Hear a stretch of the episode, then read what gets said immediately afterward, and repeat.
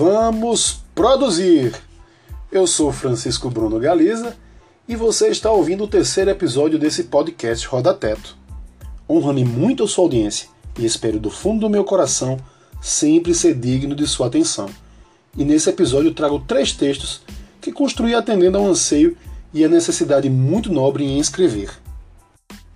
No primeiro, nada muito denso, apenas uma redação sobre o aforisma de Hipócrates que deve dar o tom da atividade médica. Já no segundo texto, falei de um momento muito singular da história recente do país e como isso influenciou a vida de quem vos fala aqui. E o terceiro é um alerta de como não ser trouxa em admirar gente que não merece. Vamos lá?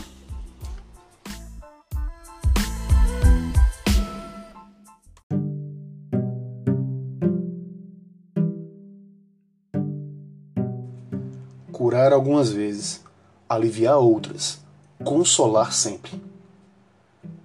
O aforismo de Hipócrates vem de encontro a qualquer estímulo narcisista que possa vir a começar a crescer e pautar um médico em formação, barrando o que pode gerar uma conduta completamente execrável e trazendo à realidade o perfil esperado pelo paciente ávido por uma solução para o seu problema.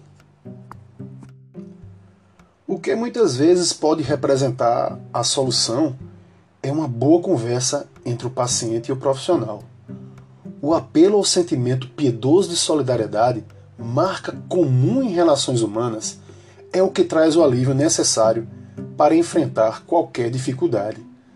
Ao passo em que o enfermo vê no médico, confirma sobretudo o compromisso de cuidá-lo numa hipótese de não cura. Revela-se aí o lado do consolo e da misericórdia nessa relação. A responsabilidade de manter-se com uma postura espelhada nos princípios desse aforisma reflete o compromisso com o motivo maior das funções médicas, que é cuidar do ser humano em todas as suas facetas e ângulos. Qualquer desvio de conduta provoca a perda de confiança e distancia dos nossos objetivos.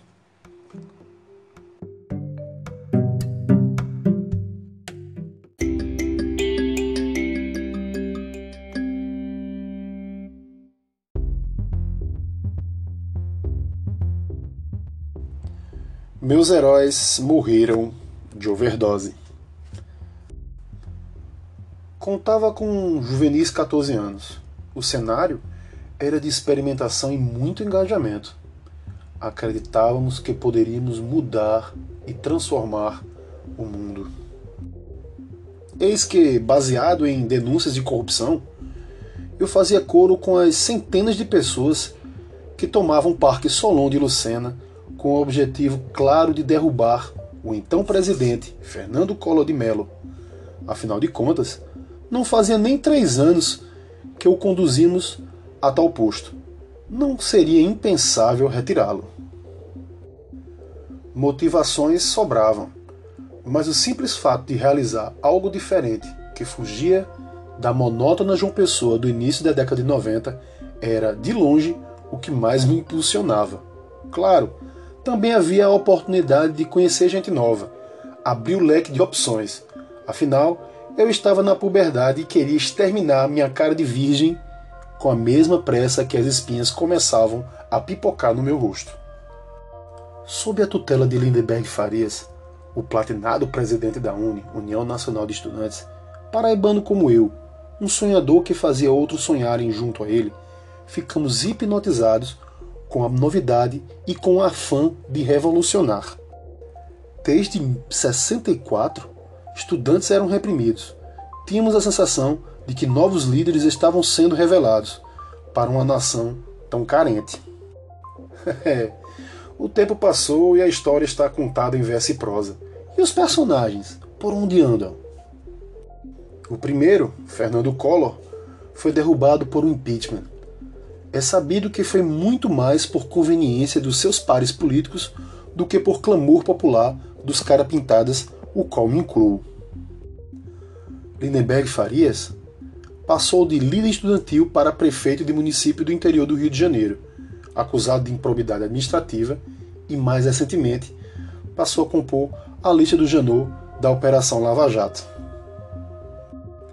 Não tem muito tempo, ambos foram senadores pelos estados que representam, Alagoas e Rio de Janeiro, e invariavelmente os dois se encontravam nos corredores do Senado Federal. Fico a pensar um papo imaginário de um encontro furtivo entre os dois, como seria? Se for em tom saudoso, poderia até sair um comentário de como mudaram a política no país. Caso o tom seja mais sarcástico, é o que eu acredito mais, a ponderação seria de como a política os mudaram. Quanto ao terceiro personagem, o cara pintada com espinhos no rosto cresceu. Não viu seu país mudar Parece até que ainda está nos anos 90 quando liga a TV. E dá de cara com Maia, Sarney, Cunha Lima. O tempo passou e parece que nada mudou. Muitos Lindenbergs e Collor de Mello apareceram nesse pouco mais de 20 anos. Não aprendemos a lição.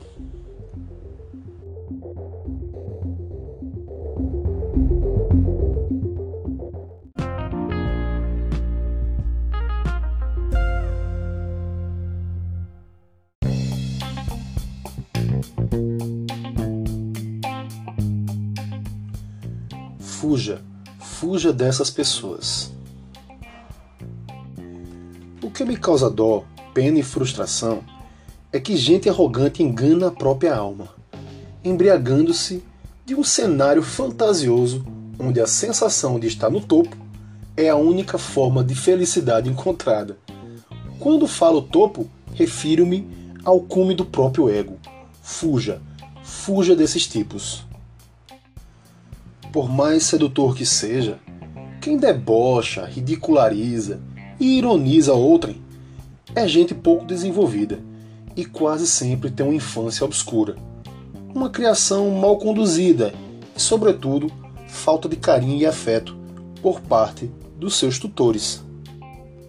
Li em O Poder do Hábito, livro de Charles Duhigg, que nós somos responsáveis por nossas próprias fraquezas de sorte que elas podem ser diminuídas ou eliminadas através de nossa capacidade de suportar críticas e de acreditar em nossas potencialidades.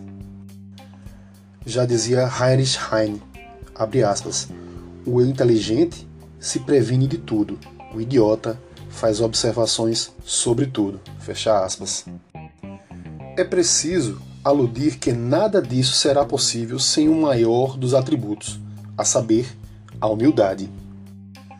Sem dúvidas, em qualquer comunidade do mundo, a humildade é a máxima qualidade que um ser humano pode ostentar, porque com ela é perfeitamente possível conquistar qualquer grupo, desde os mais rígidos até os mais flexíveis. E eu não me canso. Vou dizer mais uma frase. Abre aspas. Ninguém pode obrigar ninguém a ser humilde. Fecha aspas. Essa frase é de autoria da minha mamãe. E é com essa que eu encerro aqui meu momento de filosofia.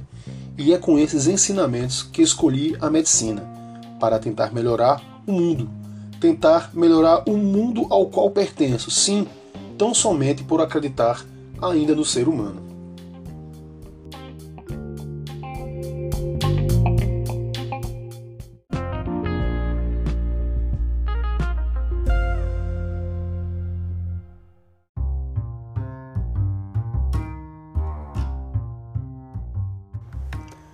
Gostou? Tomara que sim. Esses textos deixo no meu blog rabiscosderodateto.blogspot.com e siga-me também no Twitter, arroba rodateto. Para os próximos encontros vamos falar de tudo um pouco. Política, futebol, mundo, TV, séries, medicina, farmácia.